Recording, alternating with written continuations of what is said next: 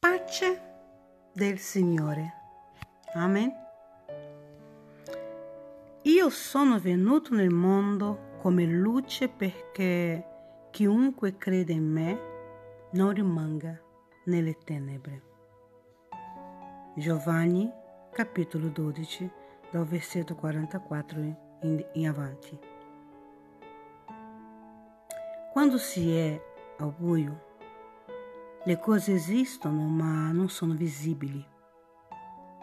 Al buio anche una cosa bella può diventare un pericolo perché possiamo andare a sbatterci contro. Nel buio non ci sono scelte ma solo tentativi. Per questo nel buio è difficile fare qualunque cosa e si rischia di rimanere sempre fermi nello stesso punto.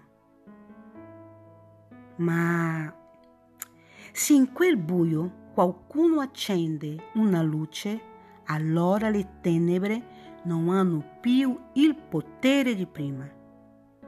Gesù è venuto a far questo, a toglierci dal dominio delle tenebre. E proprio per questa sua opera ogni uomo può vedere, può scegliere, può camminare, può godersi le cose, può difendersi dal male e scegliere il bene. Con la luce di Cristo l'uomo non procede più per tentativi, ma per scelte. Ma questa luce rimane solo una proposta non è un obbligo. L'inferno non è un'invenzione di Dio per punirci o spaventarci.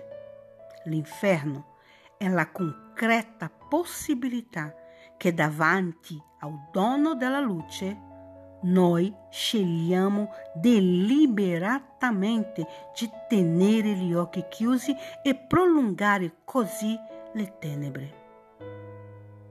Nós siamo liberi fino all'inaudita conseguenza di poterci mettere contro Dio, contro la luce.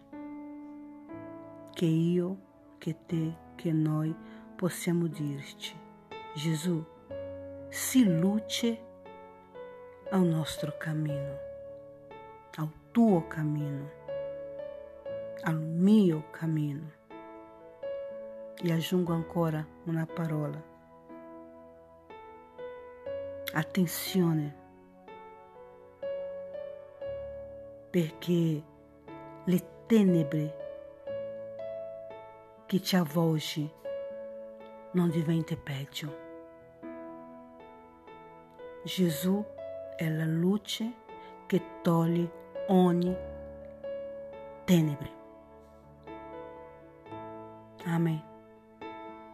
Qualsiasi problematica nella conoscenza di Gesù, Lui è luce e fa e vuole fa chiarezza, dove chiarezza o chiarimenti non esistono.